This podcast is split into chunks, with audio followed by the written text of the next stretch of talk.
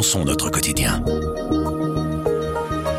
Il y a eu l'épisode Alexia Bertrand, passé du MR à l'Open VLD, il y a eu la saga du nucléaire, il y a les mesures de soutien aux ménages compte tenu de la crise énergétique, autant de bourrasques, de coups de tonnerre, de vagues qui ont bien failli faire chavirer le navire Vivaldi, mais Alexander De Croo, le Premier ministre, a toujours le gouvernail en main, mais pour combien de temps On va s'y intéresser dans ce podcast avec Bernard de Monti, chef du service politique, et Béatrice Delvaux, notre éditorialiste en chef.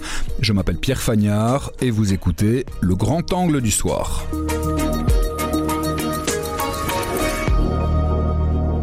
Bonjour Béatrice. Bonjour. Bonjour Bernard. Bonjour Pierre. Le gouvernement de Croix a donc un petit peu plus de deux ans. Béatrice d'abord, est-ce que vous êtes étonnée de le voir toujours en place aujourd'hui après euh, tous les orages qu'il a dû traverser? Mais je crois qu'au premier ou au deuxième orage, on, on s'est posé la question, tiens, oh là là, est-ce que ça va tenir?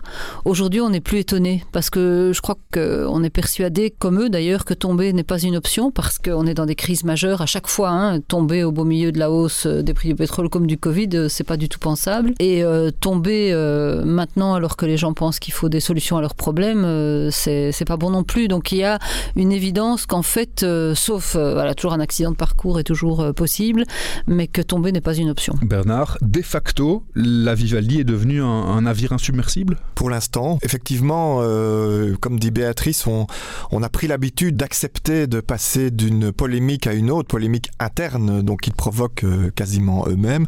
Et donc, à chaque fois, on se demande est-ce que ce gouvernement va tomber? Il donc effectivement, ça peut passer pour un navire insubmersible, mais quand même, euh, on, on constate que plusieurs membres euh, de la coalition, parfois c'est l'un, parfois c'est l'autre, euh, avec le verbe évidemment de Georges-Louis Boucher qui met une pression supplémentaire, qu'on joue avec le feu. Et donc, je, pense que eux-mêmes jouent un peu à se faire peur, mais que à tout moment quand même, moi je n'exclus pas que ils soient eux-mêmes débordés par les polémiques internes qu'ils créent et qu'à un moment on en soit contraint à ce que ce gouvernement démissionne à, en plein milieu d'une crise qui n'est toujours pas terminée loin de là en, en matière de pouvoir d'achat. Parce que si les, la notion de démission en fait euh, a perdu de sa force visiblement, il y a eu beaucoup de, on a beaucoup dit de ça en disant bah, avant on démissionnait, maintenant on ne démissionne plus. Mais je pense par exemple que sur l'épisode du budget, s'il était prouvé que le Premier ministre a menti, qu'il a fait sauter sa secrétaire d'État pour une raison alors qu'elle disait soit disant la vérité et que lui finalement est complice de cela, en fait finalement ça pourrait être une raison par exemple à un Ça moment donné sur un comme ça pour que le Premier ministre euh, attaqué peut-être de toutes parts ou lui-même se dise bon voilà euh, ou de l'intérieur de son parti soit déstabilisé. Bon ça c'est le genre de crise qui à un moment donné je pense peut euh, au détour d'une action qui finalement euh, peut paraître pas banale mais en tout cas euh, peut-être ponctuelle ben, qui est quelque chose qui, qui se passe. Sachant qu'ici, le coup de grâce peut même venir de l'intérieur, ce qui est assez, assez rare en fait. Hein. On a souvent une opposition qui, dévoile les documents. Ici, on entend en interne, off the record, que certains peuvent critiquer facilement un autre membre de la coalition jusqu'à vouloir euh, sa perte. Si euh, on voulait euh, comparer ce gouvernement Vivaldi à une pièce de boulevard, ce serait Georges-Louis Boucher dans le rôle du détonateur. Alexander De Croo, il occupe quel rôle à ce moment-là? Le pacificateur, il essaye quand même d'arrondir les angles pour faire tenir son équipe? Mais jusqu'à peu, je vous aurais dit oui. Donc c'est comme ça qu'il s'en est sorti jusqu'à présent, avec des pressions euh, à gauche, à droite, parfois l'opposition, parfois des problèmes euh, plus classiques comme on peut avoir avec l'arrivée d'Adjalabib par exemple, des choses comme ça. À chaque fois, il se place au-dessus de la mêlée, il parvient à calmer, il engrange un accord et ça fonctionne. Sauf que la semaine passée, on a eu l'impression qu'il rentrait un peu lui-même dans la mêlée. Avec Euh, l'épisode Alexia Bertrand voilà, en débauchant, euh, si je puis me permettre ce terme, euh, une figure du MR euh, avec qui il va travailler en direct. On l'a vu à la chambre directement à côté d'elle. Donc là, on peut pas dire que De Croo est au-dessus de la mêlée et qu'il s'abstient donc de tout acte qui pourrait déstabiliser ses partenaires. Là, il y a quand même quelque chose. Sur le budget aussi, on a vu que c'est un peu sa lecture politique qu'il avait essayé d'imposer.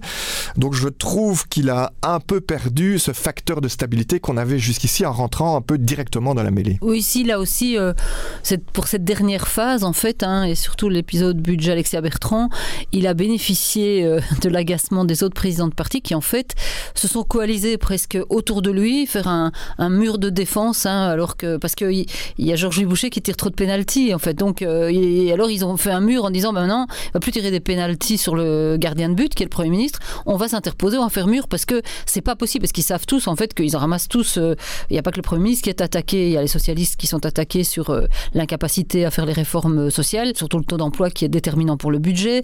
C'est les CDNV qui est incapable de faire la, réforme fiscale. Et donc, euh, tous les partis sont des écolos qui en prennent alors là, pour le coup, plein leur tête depuis des mois sur euh, la négociation du, nucléaire et surtout la négociation avec Engie. Et donc, ils se sont dit la semaine dernière, bon, bah là, on va un peu, ça suffit, quoi. Et donc, ils ont protégé le Premier ministre, qui était pour la première fois, comme le dit euh, très justement Bernard, pris en défaut d'être jugé parti. C'est la preuve qu'ils sont quand même capables d'unité, au final. C'est-à-dire qu'on recolle les morceaux à la dernière minute. mais, mais oui, c'est tout le paradoxe de ce gouvernement, parce qu'il y a des, des dissensions internes jamais vues, mais il y a aussi des accords. Il y a aussi, ça il faut quand même pas l'oublier, parce qu'on a tendance à ne voir que les conflits et pas regarder en dessous de la poussière qu'ils dégagent. Ils ont quand même euh, géré de très grosses crises, le Covid, euh, ils gèrent le pouvoir d'achat, alors avec, certainement des imperfections, mais, si même l'Europe dit qu'ils dépensent trop pour soutenir les citoyens, c'est quand même qu'ils dépensent quelque chose pour soutenir les citoyens. Donc tout n'est quand même pas à jeter, et je pense que s'il n'y avait pas euh, ces conflits internes permanents, je ne suis pas sûr qu'on crierait au loup de la même façon. Je crois que c'est surtout cette culture du conflit qui vient certes du fait que ce soit sept parties euh, différents, donc c'est déjà par nature conflictuel, mais aussi des mœurs politiques dégradées où, les, où tous les coups euh, sont permis, en tout cas ces dernières semaines. Vous disiez, c'est presque, c'est presque inédit d'avoir euh, un gouvernement qui se tire autant dans les pattes, si vous me passez l'expression. C'est le cas dans, dans l'histoire récente politique belge, on n'a jamais vu ça à ce point-là? À ce point-là. la fin de, votre euh, phrase est importante euh, parce qu'on a vu quand même du temps du gouvernement Michel, euh, on a vu un président de parti qui était à ce moment-là, Bart de Wever, qui n'hésitait pas à, mettre des bâtons dans les roues de Charles Michel, ou Théo Franken qui attaquait à l'intérieur. Donc on a quand même vu sous le gouvernement précédent des échauffourées, mais ici, ce qu'il y a, c'est que c'est tous azimuts. On a d'abord une communication très offensive de Georges-Louis Boucher, très public avec un nouveau style politique, mais on a aussi des Connor Rousseau qui peuvent attaquer du côté gauche on peut avoir Paul Magnette qui sort de temps en temps. Euh, donc ici, c'est un peu multilatéral. Les attaques viennent de tous côtés en permanence avec une communication totalement débridée. Les, réseaux sociaux existaient déjà du temps du gouvernement Michel, mais ici, on en fait un usage beaucoup plus offensif. Donc on est quand même dans une évolution euh, inédite et on peut se demander si on peut continuer à gérer globalement un pays instable comme la Belgique avec une communication aussi, euh, j'allais dire, pervertie. Surtout que chaque nouveau personnage qui s'amène adopte plutôt la tendance bouchée que la tendance d'autrefois. Donc on a ça m'a dit, nouveau président du CDNV, qui a fait la semaine dernière, bon côté francophone, c'est passé un peu plus inaperçu, mais il a fait une carte blanche dans le standard appelant le gouvernement à faire des vraies réformes. Et évidemment, euh, dimanche sur les plateaux flamands, parce qu'il y a beaucoup de politique euh, en Flandre euh, tous, les, tous les jours, en fait, même dans les émissions de divertissement, Théo Franken de la NVA avait beau jeu de dire, mais les amis, la réforme fiscale, c'est vous, c'est le CDNV. Donc il y avait une représentante du CDNV en disant, bah, faites-les vos réformes, vous êtes au gouvernement. C'est un peu facile de les appeler alors que vous êtes dans la majorité. Oui, oui, mais c'est ça, parce qu'ils sont mis un peu tous au pied du mur. Alors c'est vrai que sous le gouvernement précédent, donc le gouvernement de la Suédoise, on avait utilisé le terme cabinet et c'était un terme en néerlandais parce que les disputes étaient majoritairement complètement du côté flamand. C'était entre la NVA et le CDNV qui se sont fait une guerre euh, terrible en fait, qu'on a vu, mais qui a été beaucoup plus perceptible par les flamands. Et là maintenant il y a le nouveau terme qui est utilisé, c'est participe opposition, que presque les flamands ont utilisé comme tel chez eux parce que c'est chez nous que ça se passe. Mais maintenant c'est en train de devenir contagieux cette participe opposition et elle est très déroutante. Alors, on voit Georges-Louis Boucher aussi, c'est très particulier parce que c'est pour ça aussi que le gouvernement ne, tombe pas, c'est qu'il il va jusqu'à la limite. Vous savez, il teste, il teste, parfois tout seul, parfois avec d'autres. Hein. On, sait plus, on verra si Marie-Christine Marguem, au bout du compte, était en mission commandée en, en essayant de tenter une majorité alternative ou si elle l'a fait euh, par sa brillante euh, inventivité et capacité à faire de la provocation. Euh, je mets brillante entre guillemets. Mais après, juste au dernier moment, il sortir parce qu'il il dit ah mais non non mais je, on veut pas c'est horrible de faire des, des majorités alternatives. Ça va être un chiant-lit il dit au soir. Mais euh, donc oui ah bah, il va pas il, veut juste pas aller trop loin parce que le jeu est, de dire c'est comme euh, c'est James Dean quoi hein, c'est euh, on va jusqu'au bord du précipice mais il, voudrait bien pas tomber dans le, le, premier qui précipite le bateau et de la Vivaldi dans le dans le précipice. Et il joue à un jeu à ce jeu dangereux en permanence en fait. Est-ce que c'est pas l'opposition au final qui peut le plus profiter de cette situation? Au moment des élections juste après on avait dit que ça serait un gouvernement, une législature intenable pour la majorité, avec le Vlaams très fort, la NVA très forte, que ça allait hurler sur les bancs d'opposition. On les entend assez peu, en fait, au final. C'est parce que euh, c'est les partis de la majorité qui font le job? Oui, on, effectivement, comme vous le dites très bien, au moment de la formation de la coalition, on entendait bien que hum, ça allait être compliqué et les échauffourées sont venues très vite. Donc l'opposition elle-même, je crois, était un peu sidérée de voir que ce gouvernement, soi-disant uni contre eux, et donc essentiellement les deux grands partis flamands, se disputait en interne. Et donc je, je pense qu'ils n'avaient même pas besoin d'en rajouter. Donc moi je pense que l'opposition, contrairement à ce qu'on pourrait penser de prime abord, a un jeu assez fin et subtil. C'est-à-dire qu'il n'y a pas besoin d'en remettre une couche puisque ce gouvernement lui-même apparaît comme fragile. Et donc si vous tapez dessus, à la rigueur, vous allez vous-même vous faire passer pour un facteur de fragilité. Et donc je, je crois que c'est assez, assez futé, et particulièrement de la NVA, parce que la NVA euh, profite évidemment des conflits internes, mais c'est aussi appuyé au bon moment sur les dossiers et pas sur les gens. Et ça c'est important, vous n'avez pas entendu souvent la NVA demander la démission d'un ministre, mais quand il y a eu le voyage d'Adjalabib, qui a attaqué, c'est Peter de Rover de manière subtile, sans demander la démission, mais en disant tiens, là on a quand même un problème, regardez, j'ai des documents. C'est ça, en se basant sur des dossiers et pas sur Exactement. des personnes. Qui a fait sauter Eva de Blecker, la NVA, en lisant simplement les documents transmis par le gouvernement, donc ils ont fait un vrai job d'opposition, on peut aimer ou pas la NVA, on doit quand même constater que c'était habile et qu'en en, en, en, constatant une erreur aussi grossière, a obtenu très rapidement un chaos interne et une démission. Donc je crois que c est, c est, cette opposition est dangereuse parce qu'elle ne crie pas, contrairement aux partis qui forment la coalition, mais qu'elle agit sur les dossiers. Donc je, je, je pense qu'elle est habile, oui. Surtout qu'il y a ce qu'on voit euh, sur les plateaux, ce qu'on lit dans les journaux, ce qu'on entend un peu partout, puis il y a ce qui se passe en sous-marin, c'est-à-dire en dessous de la ligne de, de visibilité. Et entre eux Entre eux, euh, ça, oui, mais c'est pas ça que je voulais dire. En fait, c'est que on, on, sait que le Vlaams Belang a une façon de communiquer avec ses électeurs qui se fait via les réseaux sociaux de façon un peu qui nous échappe avec beaucoup de moyens. Et donc euh, c'est un peu pareil aussi le PTB finalement les ces temps-ci n'est pas terriblement présent un peu lors des manifestations et sur les sujets sociaux, mais ils ont une communication de terrain extrêmement forte, précise, et donc ils restent euh, présents sans avoir besoin de cette expression publique, puisque l'expression publique politique, bah, on va revenir à lui, c'est quand même Georges-Louis Boucher qui l'apporte. Et c'était très intéressant aussi dimanche euh, sur le plateau flamand. À un moment donné, bon, il y avait euh, Georges-Louis Boucher, c'était drôle parce que Georges-Louis Boucher ils étaient alignés comme ça sans, sans se parler, c'était trois débats consécutifs. Donc il y avait d'abord Alexia Bertrand, puis ensuite Georges-Louis Boucher, puis ensuite un peu plus loin Franken. Et alors il est interrogé euh, Georges-Louis Boucher sur la NVA et sur le, le fait que Bardwever a dit mais c'est bien la preuve qu'il faut le confédéralisme. Pour une fois, on a même, l'impression que Bardwever disait quelque chose comme ça parce qu'il fallait bien redire confédéralisme une fois de temps en temps, mais sans être plus convaincu que ça. Et alors Georges-Louis Boucher a dit ce que autrefois un de nos collègues Luc Delfos répétait toujours, il disait toujours lors des élections, c'est la mathématique qui compte. C'est-à-dire qu'on regarde les chiffres et on regarde avec qui on peut faire affaire. Et Georges-Louis Boucher a dit ça sur le plateau de, des Flamands en disant bah non, bah, il y a la mathématique qui compte et regardez euh, pour le moment avec la mathématique, euh, ils savent pas faire le confédéralisme.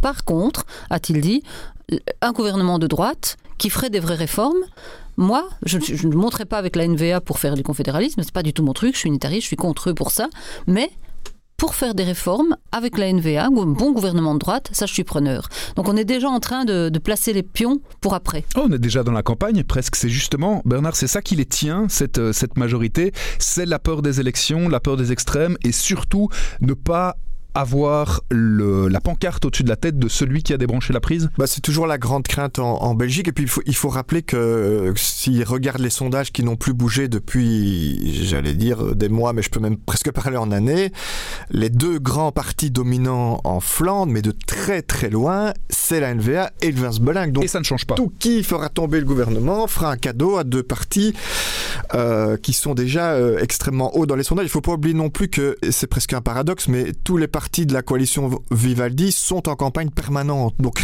est-ce qu'ils la fassent maintenant avec un gouvernement ou à l'extérieur? Est-ce que ça changera tant que ça?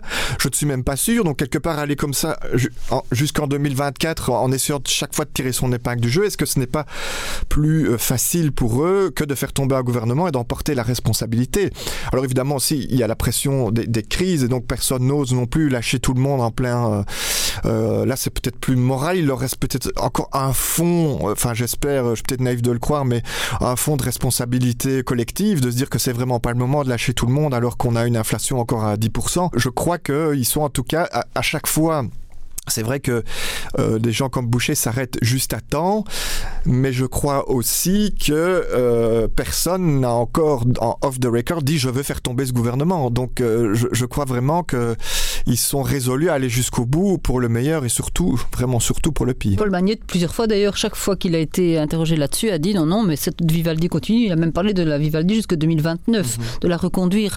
Et ce qui est là, moi, mon interrogation, c'est de me dire est-ce qu'ils vont faire des réformes? Parce qu'il y a un commentateur flamand qui a dit ils sont trop lâches pour tomber, trop lâches pour réformer. Donc ils sont au milieu du guet, donc euh, une espèce de un espèce de ventre mou. Euh... Ah, oui, oui. Mais moi, je me dis même s'ils réformaient, bon, il y a des réformes à faire, réformes fiscales, euh, ils doivent prendre des mesures sur le budget. Alors peut-être qu'ils seront un peu sauvés par un changement de conjoncture, mais on parle du retour de la boule de neige. Ça, ça mérite un podcast en soi, euh, Pierre, pour réexpliquer à ceux qui n'étaient pas nés ce que c'est la boule de neige. Mais objectivement, on a bien compris qu'il fallait pas qu'elle revienne, mais elle est en train de, se, de grossir et de revenir. Donc c'est l'endettement trop important et qui finalement euh, étouffe euh, la possibilité de faire des politiques. Mais euh, donc, est-ce qu'ils vont pouvoir quand même agir budgétairement? Est-ce qu'ils vont pouvoir agir sur l'emploi? Parce que les chiffres ne plaident pas en leur faveur. Je veux dire, le bilan à la sortie du gouvernement, avec les chiffres qui été amenés, ne plaident pas en leur faveur. Et en même temps, eux vont répéter mais oui, mais on a eu des éléments terribles. Rappelons-nous, les inondations, le Covid, et c'est vrai. Mais ça, maintenant, euh, tout le monde essaye un peu de l'oublier déjà. Je trouve que ça, c'est vraiment dur pour eux parce qu'ils ont fait vraiment un job terrible, un très bon job de gestion de crise, avec les moyens du bord. Mais euh, je me demande, moi, je demande à voir si même s'ils faisaient ces fameuses réformes dont, on parle, si, si l'électeur leur en tiendrait, euh, leur en ferait crédit. Je, ne sais pas. Mais je crois aussi qu'ils ont créé un précédent avec cette coalition dont il va être difficile de, de, se débarrasser à un moment donné. Ils, ils, ont démontré que la gestion sans la NVA et le Vlaams-Belang, évidemment on ne plaide sur, sûrement pas pour que ce parti arrive un jour quelque part, mais ils sont en train de démontrer que sans ces deux grands partis flamands, c'est le chaos. Et que ça marche pas. Ils le prouvent tous les jours et ils le prouvent consciemment et ils ne se retiennent pas de le prouver. Donc finalement, euh, on, a, on a déjà sous le gouvernement précédent, on avait un, un gouvernement minoritaire, donc c'était déjà compliqué. On avait une impression de chaos depuis les grandes crises de 541 jours. Et ici, on a une fois qu'on arrive à créer un gouvernement, on a une façade de chaos Donc c'est, je trouve qu'avec ces deux précédents accumulés, on commence à se poser la question de savoir si la Belgique est gouvernable à terme de manière sereine et pacifiée. Ce qui est difficile à admettre un peu, c'est que de la bataille classique où on disait, comme dit très justement Bernard, autrefois le communautaire était l'empêcheur de gouverner. Aujourd'hui, il n'y a plus de communautaire, donc ça devrait être un peu agréable. On avait l'impression que c'était... Moi, parfois, je me dis, je me pose des questions, je dis, mais est-ce qu'on a mal vu? On avait l'impression que c'était vraiment ça qui empêchait le pays d'avancer, le fait que les gens ne, ne, trouvaient pas de points communs. Et en fait, ici, en voulant euh, faire marcher leur parti, et le premier qui a joué ce jeu, c'est Georges-Louis Boucher, en voulant faire gagner absolument en 2024 son parti et sa personne. Mettre ses idées en avant, celle de son parti. Et... Il est dans, il, il rend la notion de, de, de travail en commun très compliquée. Alors il a des critiques sans doute justifiées. Peut-être que le Premier ministre ne les écoute pas assez. Peut-être qu'il n'y a pas assez de groupes de travail collectif, etc. Mais normalement, dans une, si on a envie de faire réussir quelque chose, on ne sort pas les conflits de la boîte. On, on convoque une réunion. On dit écoutez les gars, ça va pas du tout. Comment est-ce qu'on va faire pour ne pas rater cette législature? Or ça, ils ont tenté de le faire à plusieurs reprises, mais à chaque fois le diable ressort de sa boîte et donc euh, c'est vrai c'est terrible en fait de penser que finalement euh, même sans communautaire la Belgique est si difficile à gouverner. Donc et ça, je pense que les partis doivent se poser des questions. C'est pas que les défis ne sont pas lourds, les défis sont extrêmement lourds, mais il faut euh, retrouver sans doute ce sens. C'est pour ça qu'à certains moments, certains en appellent à deux ânes, etc. Au sens des responsabilités, au sens de l'État. Ces moments, on a réussi, oui, a réussi à faire à faire des sauts. On a, il y a des moments, on a réussi à faire des sauts. C'est un peu euh, le parallèle avec l'équipe de Diable Rouge est un peu réel, c'est-à-dire que par moment, il y a quand même des alchimies qui ont fait qu'on est allé marquer des goals. Hein. Merci beaucoup Bernard. Merci à vous. Merci Béatrice. Merci. Avec grand angle, le soir raconte, explique et décortique. C'est notre oreille sur l'actualité. Retrouvez-nous sur notre site, notre application et votre plateforme de podcast préférée. À bientôt.